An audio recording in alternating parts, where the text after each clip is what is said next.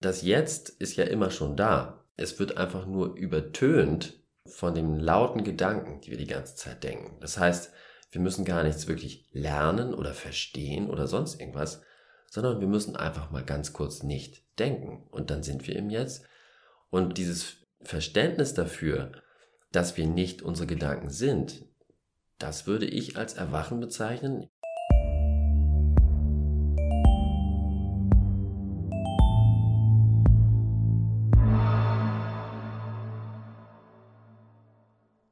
Hallo, ich bin Anja von Happy You und ich begrüße dich zu dieser heutigen Episode.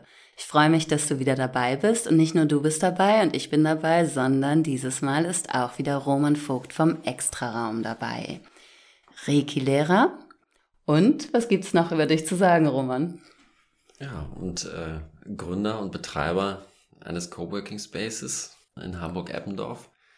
Mit ja. einer ganz besonderen Lebensgeschichte dahinter, die wir uns im Oktober bereits anhören durften. Und wir gehen in diesen kleinen Spezialfolgen immer mal einigen Fragen auf den Grund. Das letzte Mal war das Thema Reiki dran. Da haben wir gefragt, Roman, was ist eigentlich Reiki? Und heute stelle ich eine ganz besondere Frage, die, und jetzt muss ich gleich was vorwegnehmen, die mit Sicherheit heute nicht abschließend beantwortet werden wird, weil das Thema, was wir angehen, ist einfach sehr, sehr groß. Aber vielleicht haben wir doch ein paar Minuten Zeit, uns dem heutigen Thema zu widmen. Die heutige Folge heißt Roman, was ist Erwachen? Und wenn man Erwachen, geistiges Erwachen so googelt, dann versteht man im Allgemeinen darunter das Erkennen unserer wahren Natur. Und da ist natürlich die Frage, was ist denn unsere wahre Natur? Was kann man noch unter geistigem Erwachen verstehen? Und passiert das einfach? Oder kann ich vielleicht etwas bewusst dazu beitragen? Roman, bist du geistig erwacht? Das ist schon mal die erste schwierige Frage, weil Erwachen aus meiner Sicht kein Ding ist, was man, was einmal passiert und dann ist es für immer da. Auf eine Art schon, man erinnert sich natürlich daran, aber erwachen kann man eigentlich immer wieder im Jetzt. Und deswegen, obwohl es eigentlich ein Riesenthema ist, oh Gott, Erwachen und so weiter und so fort, ne? Oder am besten noch Erleuchtung. Den Begriff finde ich übrigens deswegen gerade nicht gut, weil er suggeriert, man erwacht einmal und dann für immer. Und dann leuchtet die Kerze und geht äh, auch nicht genau. mehr aus, ne? Richtig, sondern wir werden natürlich im alltäglichen Leben ständig, und da sind wir bei dem Kernpunkt, durch unsere Gedanken, unser Ego, unsere Glaubenssätze und so weiter, in einen, in einen gedanklichen Strom reingezogen. Das ist wie so ein Hintergrundstrom, der in unserem Gehirn die ganze Zeit abläuft. Was muss ich noch erledigen? Oh Gott, was hat der gesagt? Und, und so weiter und so fort. Ich ordne ja, permanent ein. Ne? Genau, einordnen, auch bewerten. Oh mhm. Gott, wie sieht die denn aus? Oder der aus? Oder was auch immer halt. Ne? Was, was hat Trump schon wieder gemacht? Oder was auch immer halt. Ich, genau, ich habe also wie, wie, mein Leben ist wie so ein Kleiderschrank, den ich aufmache. Der hat ganz viele Schubladen und überall habe ich bestimmte Themen drin. Ne? Ich habe die Schublade für Wut, für Ärger, für alles, was gut läuft, für alles, was schlecht läuft. Menschen ähm, stecke ich in Schubladen und befinde mich oftmals eigentlich nur in einer Struktur von Bewertungen, so dass mir Dinge natürlich dann auch mehr passieren und ich mehr ins Reagieren statt ins Agieren komme. Ne? Absolut. Und das ist eigentlich auch der einzige und wichtige Punkt bei dem ganzen Thema. Man könnte jetzt glauben, es braucht tausend Jahre Meditation oder irgendwas, um, um zu erwachen. Das ist aber überhaupt nicht der Fall, zumindest so wie ich das interpretiere, sondern erwachen heißt vollständig im Jetzt sein. Und das gelingt einem in aller Regel, wenn Stille im Gehirn herrscht. Also sprich, wenn man gerade eben nicht in Worten, Bewertungen und ähnliches denkt, sondern wenn wenn das Hirn ruht tatsächlich und wenn einem klar wird, dass man nicht seine Gedanken ist, sondern das Gedankenkonstrukt, was eben auch als Ego häufig bezeichnet wird, ne? also das Sammelsurium aus Gedanken, die ich auch über mich angesammelt habe. Ich habe dann und dann studiert, dann und dann bin ich geboren, ne? was auch immer dann noch zugehört, das hat man über Jahrzehnte und auch seine Erfahrung natürlich und die Emotionen, die damit zusammenhängen. das alles wird zusammen im Gehirn zusammengekleistert zum Ego halt sozusagen. Und viele spirituelle Meister weisen dann eben genau darauf hin, dass dass man, solange man eben in diesen Gedankenströmen quasi gefangen ist oder ihnen eben auch ausgesetzt ist, ne, also sprich, man wird eigentlich von den Gedanken gelebt und getrieben und so weiter und hat selber nicht mehr die Zügel in der Hand. Das heißt, für mich ist Erwachen ganz banal zu erkennen, dass man nicht das gleiche ist wie die Gedanken, die man denkt. Genau, und man sagt ja auch, die Gedanken von heute sind deine Taten von morgen, ne? Also wir definieren uns ganz oft über unsere Gedankenwelt und ich kann mir vorstellen, ich weiß nicht, wie du das siehst, dass eben auch Glaubenssätze hier eine ganz große Rolle spielen. Kannst du das ja. für dich so bestätigen? Ja, absolut. Glaubenssätze sind ja im Grunde sich immer wiederholende Gedankenschleifen, die seit unserer Kindheit teilweise agieren, weil irgendein Lehrer oder die Eltern oder irgendjemand irgendwann irgendwo was gesagt hat oder uns auch irgendwas passiert ist und wir dann eigentlich diese dieses Ereignis abspeichern, interpretieren und dann im Zweifel auch immer drin bleiben in, in dieser Schleife, wie zum Beispiel ein ganz klassischer Glaubenssatz, ich bin nichts wert oder ähnliches, was ja ein Riesenproblem ist, das zu glauben immer wieder. Und ich kann hier schon versichern, dass es absoluter Quatsch ist, dieser Glaubenssatz. Danke, dass du das äh, sagst. und das gilt wirklich für jeden. Also genau, diesen Abstand und deswegen gehört es genau da rein. Glaubenssätze können dann ja verfolgen und sein Leben lang beeinflussen, auch negativ beeinflussen, aber auch positiv. Und deswegen ist es eigentlich gut, in der Meditation oder im Jetzt oder eben, wenn man es so ausdrücken will, im erwachten Zustand, kannst du deine Glaubenssätze betrachten, wie von außen sozusagen, und kannst dann auch entscheiden, diesem Glaubenssatz will ich nicht mehr folgen. Und das meine ich genau mit dem Abstand zum Denken. Und das zeigt ja auch, dass man nicht das Denken ist, sondern da ist eine noch tiefere Instanz, die halt entscheiden kann, was, im, also im besten Falle entscheiden kann, was gedacht wird und was nicht. Genau, und ich glaube, Glaubenssätze sind ja erstmal gar nicht schlecht. Ne? Glaubenssätze können ja total hilfreich sein, wenn ich ähm, zum Beispiel weiß, dass mir alles gelingt oder ich auch weiß, dass ich ein Urvertrauen haben kann, dass wenn was schief geht, dass da vielleicht jemand ist, der mich auffängt oder ich mich im besten Falle auch selber wieder auffangen kann. Und grundsätzlich werden Glaubenssätze ja irgendwann zu Wahrheiten. Also das ist mein Subjekt. Zu vermeintlichen genau, Wahrheiten. Zu genau. vermeintlichen Wahrheiten. Also ich glaube, ich bin so und so. Das habe ich mir nicht selber ausgedacht, sondern meistens hat sich das mein Umfeld für mich ausgedacht. Also wie schaue ich auf mich und wie sehe ich die Welt? Ist die Welt grundsätzlich ein Ort, ähm, wo Gutes auf mich wartet oder trachten mir alle Menschen ähm, nach dem Leben, ist jetzt vielleicht ein bisschen zu viel gesagt, aber wollen mir meine Mitmenschen was Gutes oder was Schlechtes? Wie viel Selbstwirksamkeit habe ich auch inne? Also bin ich Meister meines Schicksals? Wie sehr kann ich mein Leben mitbestimmen? Oder denke ich vielleicht, dass ich das nicht kann, weil vielleicht meine Eltern mir das so beigebracht haben oder ich in einer Welt aufgewachsen bin, wo es eher darum geht, zu funktionieren, als das zu leben, was man wirklich ist. Grundsätzlich ist ein Glaubenssatz ja also erstmal etwas, was zum Überleben irgendwann mal in deinem Leben wichtig war. Ja. Und das meine ich gar nicht so unbedingt körperlich, ne? Das ist schon emotional so. Wir alle haben Verhaltensweisen und Denkmuster entwickelt, die uns irgendwann geholfen haben. Und diese Glaubenssätze sind im Unterbewusstsein abgespeichert.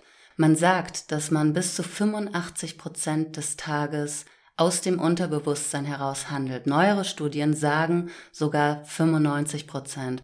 wenn man sich das überlegt, ist das schon ganz schön krass. Denn alles, was ich tue, alles, was mir begegnet, werde ich sofort bewerten oder einordnen und nicht aufgrund meiner kognitiven Fähigkeiten oder eben, wie du sagst, aus dem Hier und Jetzt heraus, sondern immer aufgrund von Dingen, die mir vielleicht passiert sind, als ich fünf Jahre alt war. Mhm. Und das hemmt. Ne? Ja. Hemmt dich persönlich das auch auf deiner Reise des Erwachens? Gibt es dort Glaubenssätze, die dich immer noch hemmen? Und wenn ja, wie gehst du damit um? Ja, aus meiner Sicht äh, natürlich bin, bin auch ich überhaupt nicht frei äh, von Glaubenssätzen oder sagen wir so, ich habe noch nicht alle entdeckt und losgelassen. ne? und, und und man fängt sich auch immer wieder schnell neue Glaubenssätze ein. Das, also das ist ja auch, das ist ja niemals abgeschlossen, sondern mir kann heute irgendwas passieren oder irgendeine Person sagt mir irgendwas, ne? Oder ich lese irgendwas und leite mir daraus einen neuen Glaubenssatz ab.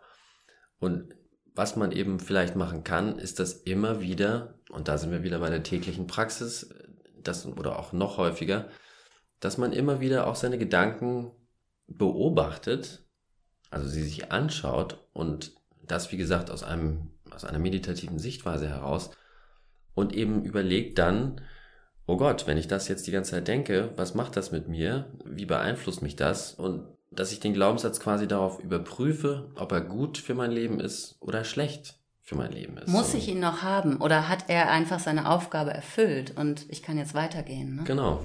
Also, und, und wenn man halt erkennt, das ist ein destruktiver Glaubenssatz, wie zum Beispiel, ich bin nichts wert, äh, als Beispiel wieder, sollte man ihn auf jeden Fall loslassen, möglichst schnell, weil das einen natürlich behindert im täglichen Leben. Und, und man, man spiegelt es ja auch wieder. Jeder Person, die man begegnet, wenn man selber diesen Glauben hat, zum Beispiel, das wird sich auch widerspiegeln in den sozialen Kontakten, die man eben täglich hat. Naja, ich glaube, das kennen viele aus dem Alltag, dass man sich immer wieder ähnliche Freunde sucht, wo dann immer wieder dasselbe passiert. Das ist, glaube ich, auch in der Partnerwahl immer ein Ding, dass man sich doch ähm, jemanden sucht, der äh, vielleicht vom Verhaltensmuster nicht ganz zum eigenen Leben passt, sogar einem vielleicht schadet und immer und immer und immer wieder den sozusagen selben in Anführungszeichen Fehler macht. Das ja. ist dann tief verwurzelt in einem, dass man denkt, ich verdiene ja vielleicht auch nur das. Ich verdiene jemanden, der genau, so nicht wird, gut ist. So wird dann dieser Glaubenssatz sogar auch noch bestätigt im Alltag und das macht es noch schwerer, ihn abzulegen, weil man auch sagt, aber guck doch mal da und da und da ist mir doch genau das passiert. Ja, richtig. Weil du in diesem Mindset, also mit diesem Glaubenssatz durch die Gegend äh, gelaufen bist, ziehst du auch die Ereignisse, die ihn bestätigen, an. Und das Schöne ist jetzt aber, um das Ganze mal umzudrehen, positive Glaubenssätze, äh, wohl abgewogen, äh, können natürlich auch dein Leben in eine positive Richtung steuern. Das soll jetzt nicht positives Denken hier sein, so, dass, ne, wo man einfach sagt, ich bin der Größte, der Beste, der Tollste, weil das glaubt dein Unterbewusstsein mit Sicherheit nicht, ne, außer ganz spezielle Persönlichkeiten, die das wirklich von sich glauben, sondern was du wirklich voll akzeptieren kannst, wo du wirklich zu stehen kannst. Ich hatte sie auch damals erzählt, ich habe ja mal deinen Glaubenssatzkurs auch besucht damals. Ja, da kann ich mich noch sehr gut dran ja. erinnern. das schwang genau. noch ein bisschen nach, oder? Genau, und da war ich ja noch auf dem Stand, da musste ich ja überhaupt erstmal klarkommen und den Satz hatte ich dir damals auch gesagt und den kann ich auch hier sagen, war erstmal, ich bin okay oder I am okay, hatte ich sogar gesagt, um es noch ein bisschen witziger für mich selber äh, zu machen. Was ja im Grunde erstmal heißt, vom Grundsatz her bin ich erstmal okay, genau wie jeder andere Mensch sozusagen. Und, es ist ja erstaunlich, dass ich daran schon so lange arbeiten musste, bis ich den voll akzeptiert habe. Ich bin okay. Und ich finde, das Spannende daran ist, dass du eben versucht hast, einen Glaubenssatz zu ändern und nicht direkt von schwarz auf weiß geprescht bist. Also es ging nicht darum zu sagen, ich bin der Beste und ich kann alles, sondern wir müssen erstmal in die Grautöne springen, um nachhaltig Glaubenssätze eben zu verändern, sonst ist der Sprung einfach zu groß. Und was man nicht vergessen darf, ist, in dem Moment, wo ich Denkweisen und Verhalten ändere, fühlt es sich erstmal auf gut Deutsch scheiße an. Weil es einfach noch nicht zu einem selber gehört. Wenn ich den Glaubenssatz habe, ich bin ein schüchterner Mensch, ich kann nicht gut mit fremden Leuten sprechen und ich mache es mir zur Aufgabe, das zu verändern und setze mir jetzt eine Challenge, dass ich auf die Straße gehe und einfach mal einem wildfremden Menschen ein Kompliment mache. Wenn ich das dann umsetze, dann gehe ich zu jemandem hin und sage, hey, super, du hast tolle Schuhe an. Der reagiert, wie auch immer er oder sie reagieren mag. Und dennoch fühlt es sich für mich falsch an. Und das dürfen wir nicht vergessen. Es gehört noch nicht zu meinem Leben. Das heißt, die automatische Bewertung dieser Situation wird immer sein, oh, ich fühle mich unwohl. Ich muss also immer wieder prüfen, wie du es eben auch gesagt hast, immer wieder beobachten, immer wieder prüfen und mir bewusst machen, dass sich es jetzt nur so anfühlt, weil ich grundsätzlich einen anderen Glaubenssatz hatte, den ich jetzt langsam transformiere. Ja, Absolut. Und, aber das ist es ja genau, von wegen Komfortzone. Ne? Du verlässt deine Komfortzone. In dem Fall ist verrückterweise deine Komfortzone, dir zu sagen, dass du irgendwas nicht kannst. So, ne? Und um diese Komfortzone zu verlassen, musst du halt einmal sozusagen ins kalte Wasser springen, was du ja dann tust mit solchen direkten Konfrontationen deines äh, neuen Glaubenssatzes und ihn dann anzunehmen irgendwann und dich im Grunde, wenn man es anders ausdrücken will, dich ein Stück weit um oder dein Denken um zu programmieren, damit es nicht so schädlich für dein eigenes Leben und natürlich auch für das Leben deiner Umwelt ist. Genau, ich beeinflusse ja auch immer meine Umwelt damit. Das ist ja nichts, was ich blöd oder böse gesagt nur mir alleine antue. Wenn ich einen Glaubenssatz habe, gebe ich ihn immer an meine Umwelt ab. Ich glaube, das beste Beispiel ist, und du bist selbst Vater, Glaubenssätze an die Kinder weitergeben. Ne? Mit so kleinen Sachen wie, iss auf, sonst scheint die Sonne nicht. Oh, Glaubenssatz, ich muss immer aufessen. Ne? Äh, Tante Erna hat sich so viel Mühe gegeben beim Kochen, also enttäusch andere nicht, mach es anderen recht. Ähm, wie ist die Einstellung zu Geld? Wie ist die Einstellung zu Besitz? Wollen die Menschen was Böses? Kannst du vertrauen? All das gibt man unbewusst weiter, weil wir selber, wenn wir uns nicht mit dem Thema auseinandersetzen, ja all das unbewusst auch leben. Und wenn wir jetzt zum Erwachen kommen, zu unserem eigentlichen Thema, Roman, wie würdest du das für dich selber definieren? Was ist für dich das Erwachen oder das geistige Erwachen? Ja, das ist, das ist ein Moment, den ich halt in der Meditation erreichen kann, indem ich halt überhaupt nicht mehr bewerte oder besser noch überhaupt gar nicht mehr denke zunächst mal im kognitiven Sinne, sondern erstmal alles zur Ruhe kommen lasse. Und dadurch, dass ich jetzt diesen Abstand auch zu meinen Gedanken, und dann kommt zum Beispiel so ein Gedanke, oh Gott, ich müsste doch jetzt eigentlich dies oder jenes tun, dann sehe ich den kommenden Gedanken und lasse ihn weiterziehen und sage, nee, für dich habe ich jetzt im Moment keine Zeit. So, und dann ist wieder Stille. Und was ihr gerade nicht seht, ist, dass Roman gerade tatsächlich mit seiner Hand diesen. Gedanken weitergeschoben hat, weil du es tatsächlich schon so verinnerlicht ja. hast, ne? genau. Und, und, und das ist im Grunde, ja, deswegen, es ist so, es ist auf der einen Seite so wahnsinnig einfach, also, weil, ne, das Jetzt ist ja immer schon da. Es wird einfach nur übertönt von den lauten Gedanken, die wir die ganze Zeit denken. Das heißt, wir müssen gar nichts wirklich lernen oder verstehen oder sonst irgendwas, sondern wir müssen einfach mal ganz kurz nicht denken. Und dann sind wir im Jetzt. Und, und dieses Verständnis dafür, dass wir nicht unsere Gedanken sind, das würde ich als Erwachen bezeichnen. Ich meine, es gibt auch noch naheliegendere Beweise. Wir haben ja auch einen Körper und wir haben auch Gefühle. Allein das zeigt schon, dass wir nicht nur unser Denken sind. Aber es ist hier sehr verbreitet in der westlichen Welt, das gleichzusetzen ich bin mein Ego sozusagen, ich bin dieses Gedankenkonstrukt, ich habe den und den Job, die und die Frau, das und das Auto, die und die Klamotten und sich darüber zu definieren. Aber in Wirklichkeit gibt es das alles so nicht, sondern das ist ein Gedankenkonstrukt, was wir immer wieder selber füttern. Und wenn wir das mal kurz weglassen, und das kann man in der Meditation erreichen, diesen Zustand, dann ist man in diesem Moment wach, sage ich jetzt mal, und, und von dort aus kann man dann eben völlig anders auf alles schauen. Es ist total spannend, dass du das sagst, denn mir fällt just in diesem Moment ähm, etwas aus meinem persönlichen Leben ein, wo ich mich vielleicht zehn Jahre zurück erinnere, wo ich mit einer Kollegin in einer Runde saß von fremden Menschen und wir in einer Vorstellungsrunde waren und ich dran war und ich gesagt habe, ich bin Pädagogin, mache dies, das, jenes. Und dann war meine Kollegin dran und hat sich vorgestellt, hallo, ich bin und hat dann gesagt, ich arbeite als Pädagogin.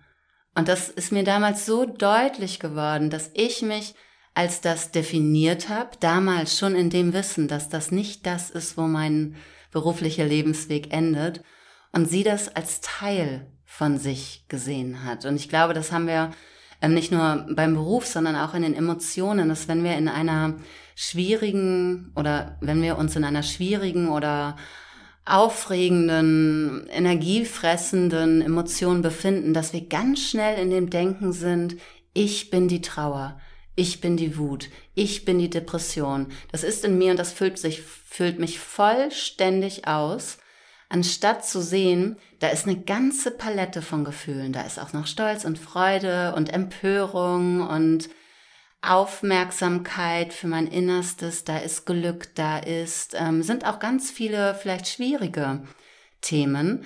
Aber in diesem Moment hat sich vielleicht die Trauer nach vorne geschoben.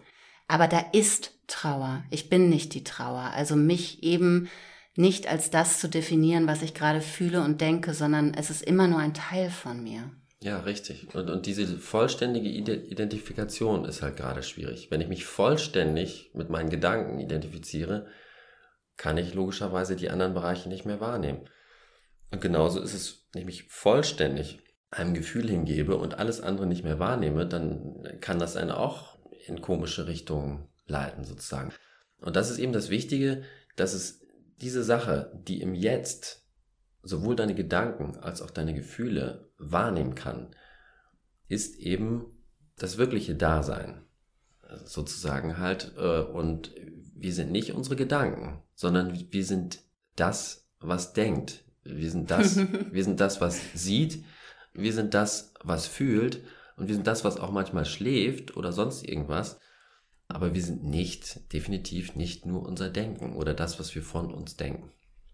Ganz genau. Unsere Ursprungsfrage war ja so ein bisschen dieses Erwachen. Passiert mir das einfach?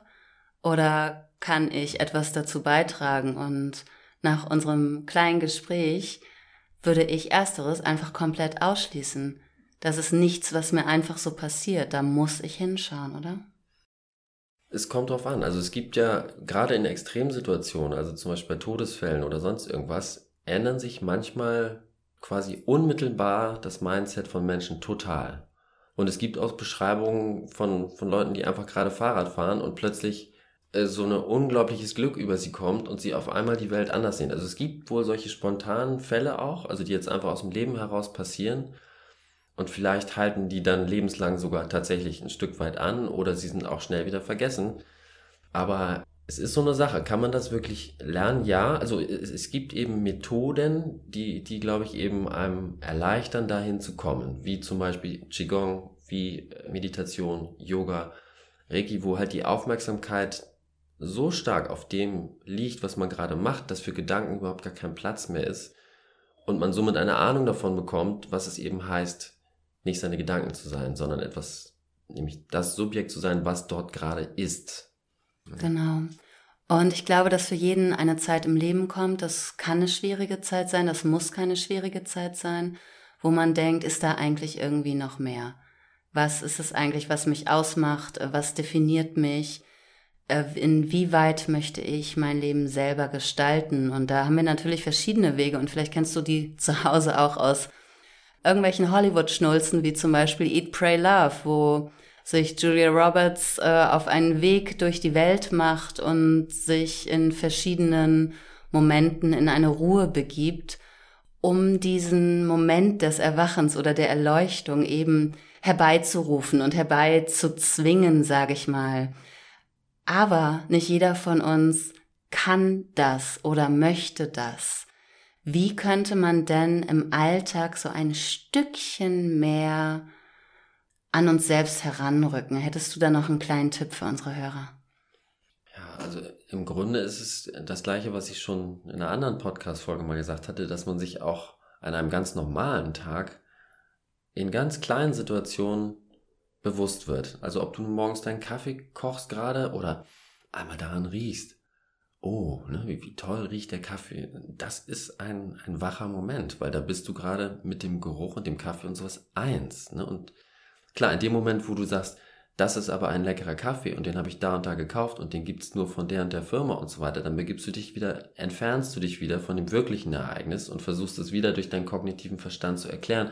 Aber der Moment, wo du morgens an deinem Kaffee riechst und das einfach genießt, ohne irgendwas zu denken, das ist so ein Glücksmoment, denn Erwachen ist tatsächlich, macht wirklich auf eine Art glücklich sozusagen, weil im Jetzt in aller Regel, wenn wir nicht gerade akut tatsächlich bedroht werden, in aller Regel im Jetzt eigentlich gar nichts Schlimmes los ist und in dieser einen Minute, wo wir das praktizieren, tatsächlich alles gerade gut ist. Und du bist auf diesem Weg ja jetzt auch nicht erst ein paar Monate, sondern machst das ähm, ja. für dich auch schon etwas länger.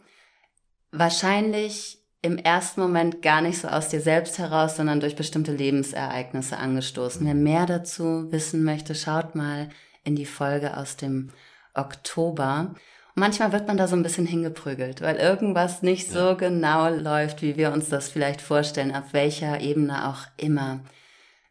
Wenn ich jetzt die Wortkombination liebevolle Güte in den Raum werfen würde bei dieser Selbsterkenntnis oder beim Erwachen, wie würdest du das einordnen für dich? Spielt das beim Erwachen eine Rolle? Für mich ja, auf jeden Fall, weil die Dankbarkeit im Grunde oder eben nenn es Liebe oder Frieden oder was auch immer, da zu sein und eben Teil dieses ganzen Kosmos zu sein und sich hier ausdrücken zu dürfen, und auf der Welt zu sein, ist, wenn man es so betrachten kann, eben ein wahnsinniges Geschenk. Und deswegen halte ich auch tatsächlich Dankbarkeit für einen Schlüssel oder auch Liebe eben für einen Schlüssel zu diesem, äh, zu diesem Zustand zu kommen, weil da ist dann kein Platz mehr für negative Gedanken. Und in dieser liebevollen Dankbarkeit möchte ich mich gerne von dir verabschieden, liebe Hörer, liebe Hörerin, aber vor allem auch von dir, Roman. Herzlichen Dank, dass du da warst und uns einen kleinen Einblick gegeben hast. Ich glaube, das Thema ist noch lange nicht erschöpft und wahrscheinlich könnten wir hier noch ein paar Stunden ja. sitzen bei einer Tasse Tee und ähm, so ein bisschen philosophieren. Ich glaube, für den Moment kann das erstmal sacken. Danke, dass du da warst. Möchtest du unseren Hörern zum Abschluss noch etwas mitgeben? Ja, seid mutig, schaut euch diese Welt einfach mal an, diese andere Sichtweise der Welt und schaut, was sie für euch alles äh, bereithält. Die Welt ist auf jeden Fall viel, viel größer und auch viel, viel schöner als nur unsere Gedanken.